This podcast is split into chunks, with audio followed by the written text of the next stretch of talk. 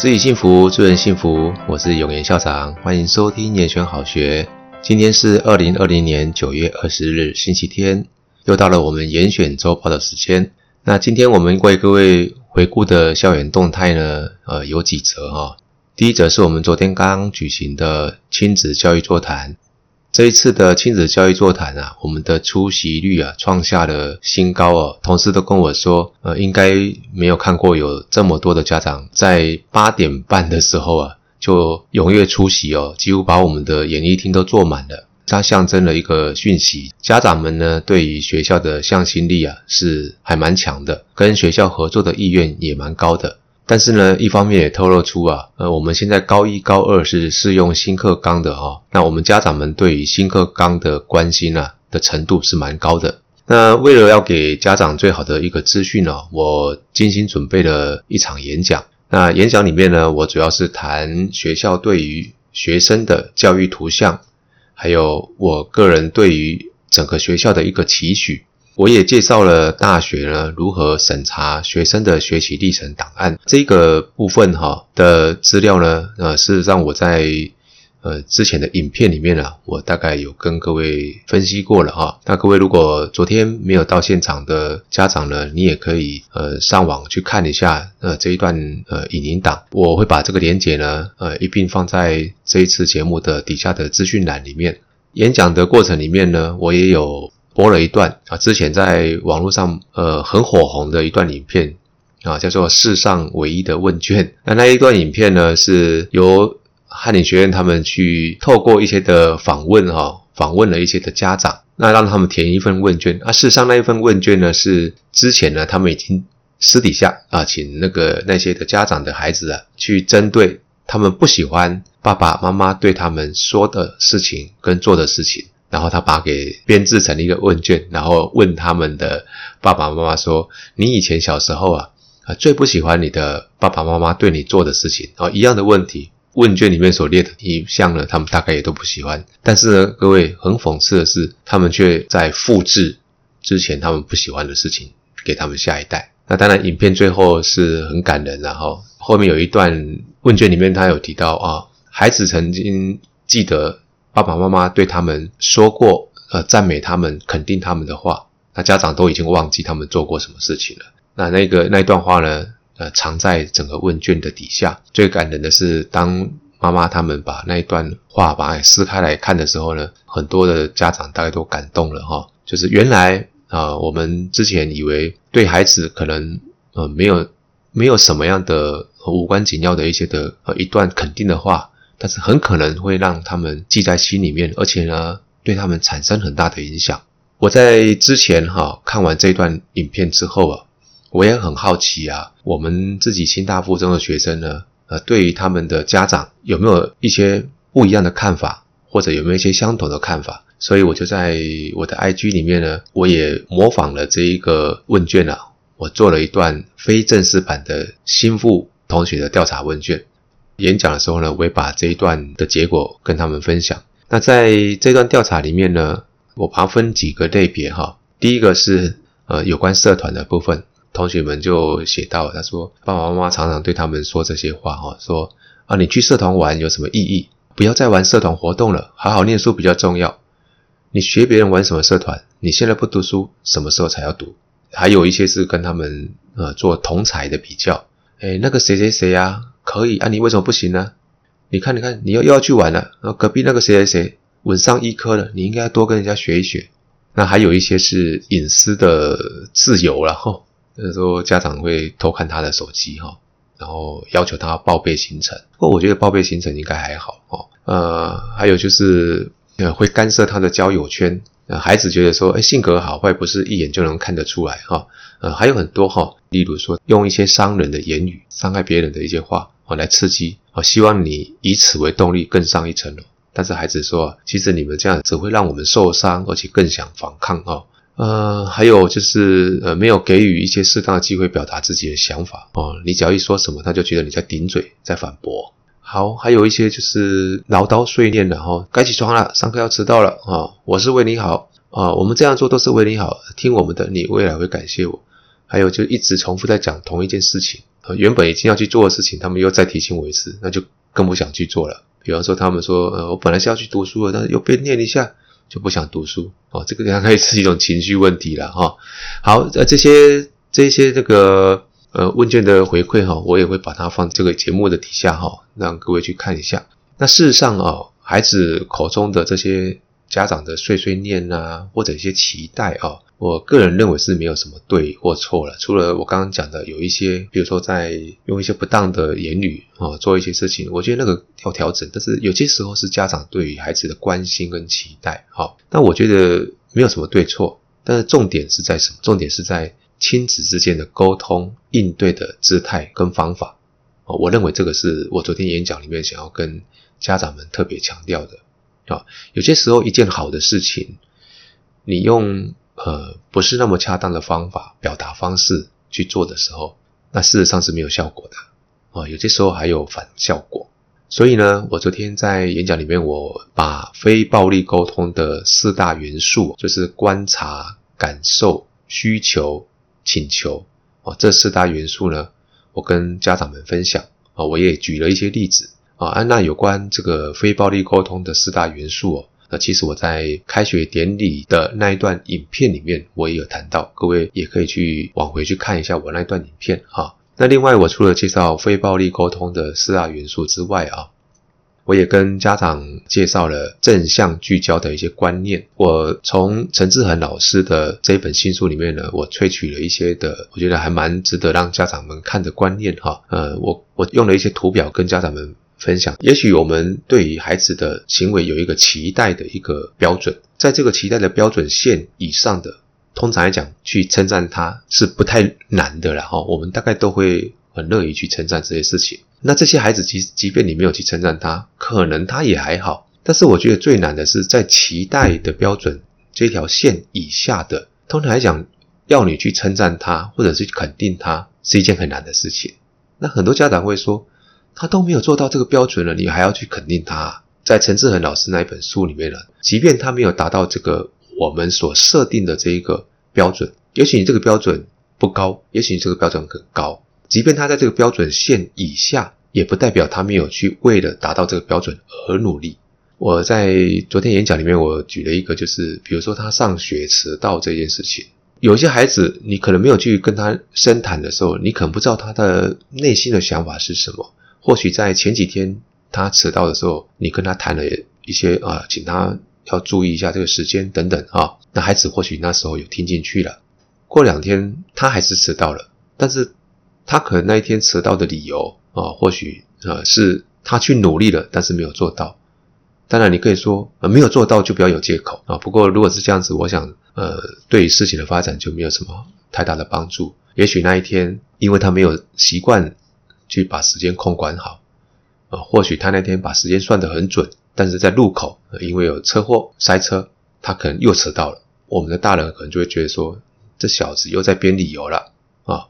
那当我们用这样一个不信任的方式去对待、去应对孩子的时候，或许有些时候他刚要去萌芽、要去往上做得更好的动机，可能就被你浇灭了。所以这个是我们在谈正向聚焦的时候有提到。你也许你可以仔细去观察孩子，他是不是有努力想要把朝向好的方向方发展。如果他有的话，呃，或许你给他一点点的呃讯息的肯定，哎，告诉他说我看到你的努力了。你不要去肯定他说，呃，迟到也还好啦哈。那这个我想就是非不分了哈。但是你要去肯定他有去努力。当然，他如果没有去努力，你也不用去肯定他。你该跟他做一些很明确的告知，我觉得还是必要的。在这边我要强调的是说。正向聚焦不是去宠爱、去溺爱孩子，而是你应该要走入他的心房，跟他去谈一些事情。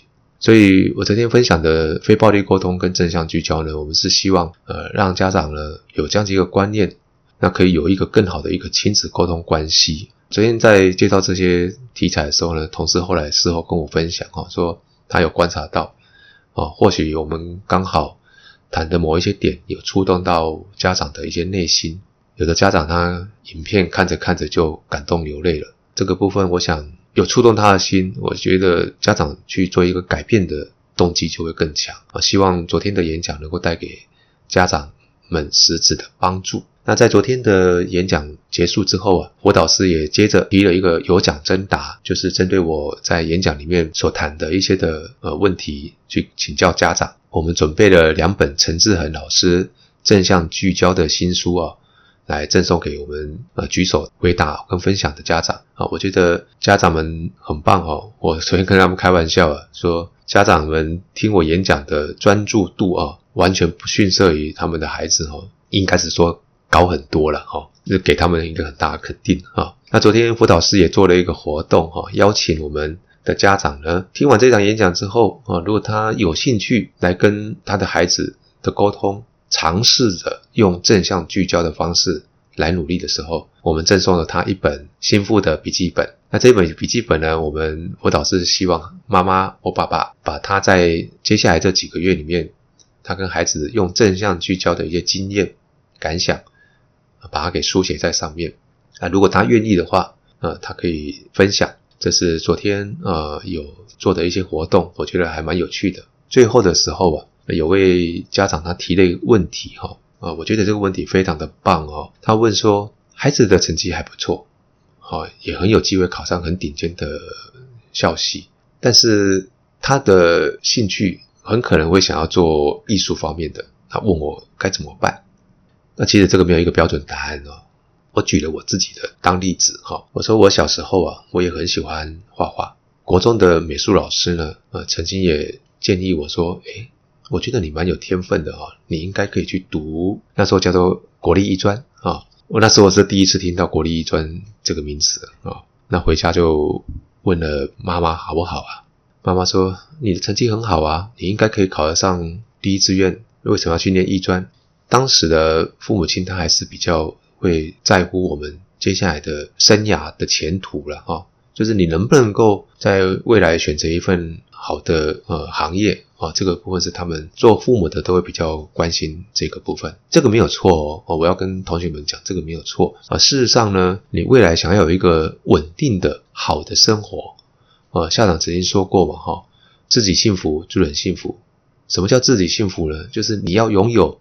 让自己过幸福日子的能力，你在过这个日子的时候啊，能不能感觉得到幸福？呃，我曾经在我的部落格里面，我写过一篇文章嘛，就说兴趣能够不能够当饭吃？里面我就谈到说，最最棒最棒的交叉集合，就是你的能力哦，就是你的自己本身的专长，跟你的兴趣，最后还有跟你的职业是结合在一起的。哇，那你真的是上天赐给你的一个福分哈。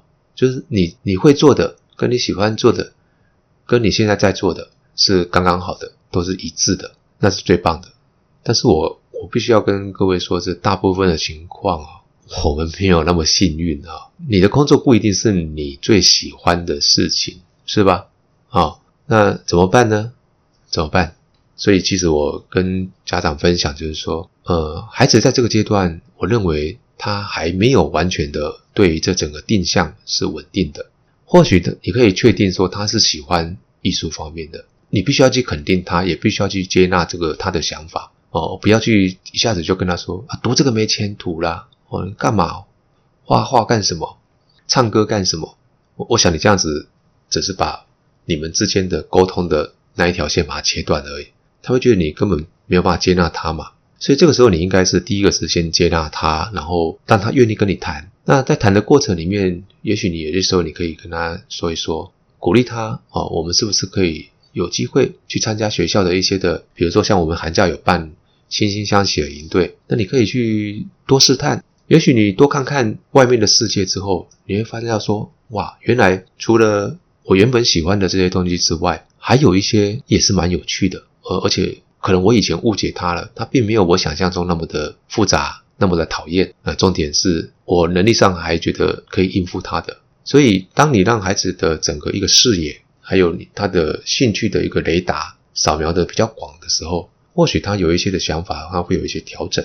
不要给他单一的一个选择的规准，而是要给他一些比较多维度的选择的规准，让他自己去做参考运用。我觉得孩子到十七八岁了哦，他都是有判断能力的。当然，重点是在有些时候可能某一些的点还没到达那么完整。那这时候我们大人可以给他就是一些经验跟分享。但是我还是建议啊，我们应该都要当孩子身边的最友善、最亲密的教练。教练 coach 他就是参谋不代谋啊，参谋就是你可以提供给他一些意见，但是不替他做决定。还有一点很重要的事情，这个信任，但是呢不放任。我想你给他信任，不代表他做的所有事情都是对的啊，毕竟他还是在一个发展的过程里面。你该给他一些的很明白的建议，我觉得还是应该要跟他坦诚以告。事实上，如果说你在平常的沟通里面，你让他感觉得到我们跟他之间的沟通啊是互相尊重、聆听的。其实，当你在跟他讲一些，也许理智上他觉得他是这是对的，但是情感上呢，他会觉得说，呃，有一点限制。但是，我觉得大部分的孩子他是能够理解这件事情，应该会愿意接受你给他的建议。这是我们昨天在亲子座谈里面，我们跟家长所介绍的一些的重点啊。在亲子座谈。还有班级座谈之后啊，我们随即召开了家长代表大会哦。在大会里面呢，我们由原本担任副会长的方嘉林先生啊，获得大家全数的推选通过，呃，荣任了我们一零九学年度的家长会的会长。在这边，我要感谢一零八学年度的江周丽会长哦所带领的家长会团队对于学校的支持。那我也感谢方嘉林会长来承担这个重责大任。继续做学校发展的后盾。接下来我们再为各位回顾的校园动态呢，是这个礼拜五啊，是我们的第一次的社团课。在社团课上课之前呢，我先邀请了我们各个社团的指导老师啊，到三楼的会议室啊，我我跟他们第一个表达感谢啊，第二个呢，也顺便跟他们介绍了现在一零八课纲实施之后学习历程档案里面。有一部分叫多元学习表现，我们社团的一些的学习参与呢，呃，有一些呢是可以放到多元学习表现里面的。不过呢，这个部分呢，我跟老师们谈过哦，就是呃，有些同学他在整理这些的多元学习表现的记录的时候啊，呃，事实上他没有掌握到重点啊，我之前在看同学的早期的申请的备审资料啊，呃，同学就很简单的就只是放了一些说他曾经担任过啊，某某社的公关啊。某某社的副社，某某社的社长，那然后呢，在这个历程里面，你到底从这里面学到什么东西？我几乎就没有了啊、哦。那你觉得这个部分会不会被加分？那我跟他们说到大学那边教授手边看的资料，就是一大堆的什么渣，那为什么要去加分？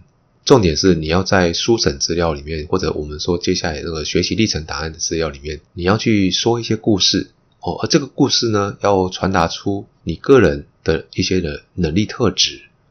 这个能力特质呢，刚好是能够符合你所要申请的这个校系所看重的学习能力特质。啊，比方说这个细心啦，团队合作啦，那你的故事传达出这些特质，刚好是他们所要的，那才有可能会加到分数。所以呢，我们说说故事会为你加分呢，是因为这个故事啊传达出了一些价值跟意义。那什么样的故事比较具有可信度啊？很简单，就是真实的故事，绝对不能是编出来的。当你的故事是真实的，你接下来附的一些什么证书啦、奖状啊，哦，只是作为一个佐证资料而已，它会让你的故事的真实性啊更有一个可信度。虽然说，即便你说的故事是真实的哈。但是你要说出一个好故事啊，还是需要有一些用心编排的，也就是说故事的能力啊。所以我们会建议同学啊，要去练习怎么样去说出一些可信度高、生动有趣的故事啊。他这样子会比较容易引人入胜哦，也接受他想传达的意义。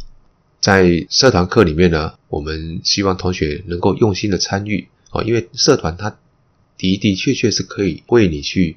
获得一些在一些课堂里面你不见得能够学习到的能力，所以这个地方呃校长会蛮支持同学和你们尽量去做一些的啊学习啊，所以撇开对升学影响不谈哦，我觉得高中社团也不应该用啊有没有用或没有用来做衡量呃，我认为学生从社团呢，你可以学习到的很多了哈，包含怎么去适应环境，怎么去改变环境，甚至去创造环境。那所以这个社团的成立呢，我认为也不是啊，为了对应大学的十八个学群哈，所以这个部分是我在前天啊的那个社团指导老师的会议里面呢，跟他们传达这样一个重点啊。那礼拜五的社课时间呢，我也去各个社团逛一逛哈，也看了一些同学们在带领学弟妹在做第一次社课的时候哈，也很努力用心了哈，在这边也给你们一些肯定哈。那有关这个该如何看待社团活动哈，我有一个比较完整的一个说明，也放在之前我们的影片里面，各位也可以去参阅。接下来这一则校园动态呢，是跟各位分享啊，我在这个礼拜呢，我也邀请了前一阵子呢，我们获得全国科展的两组金牌的师生团队前进乐选馆。在这个馆落成之后啊，校长就为了要鼓励大家哈拔尖的学习啊，不论是个人或者是团体啊，你只要有获得全国级的奖项，或者你创下校史最佳的成绩，校长就会邀请你进来当乐选馆的嘉宾。乐选馆我们就是取名为“近悦远来，群选必至”的意思。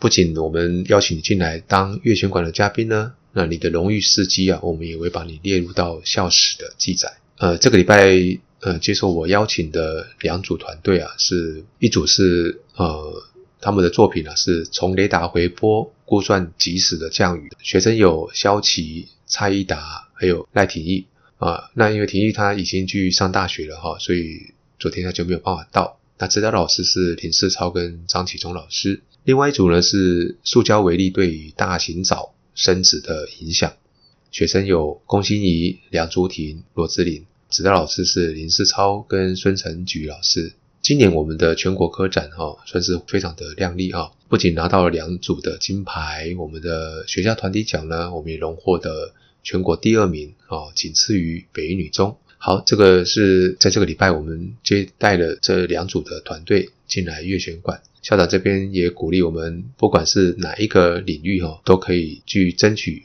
啊拔尖的一个一个表现。我们不止学霸会会肯定你，就算你是球霸或者是什么霸都好，只要你能够啊愿意去争取，我们就会很乐意来奖励你们。好，那我们今天的节目呢，就先跟各位聊到这边啊，严选好学，下次见。